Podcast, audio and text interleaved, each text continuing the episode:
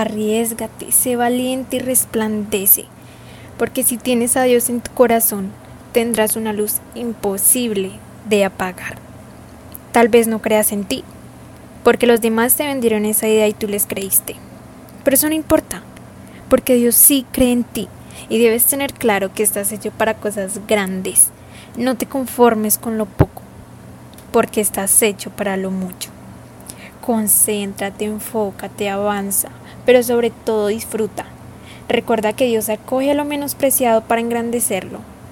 Si confías en Él, serás inquebrantable como el diamante e inconmovible como la roca.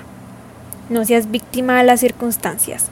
Demuéstrate que puedes y podrás siempre, porque dentro de ti está Dios. Y Dios es la gloria de tu potencia.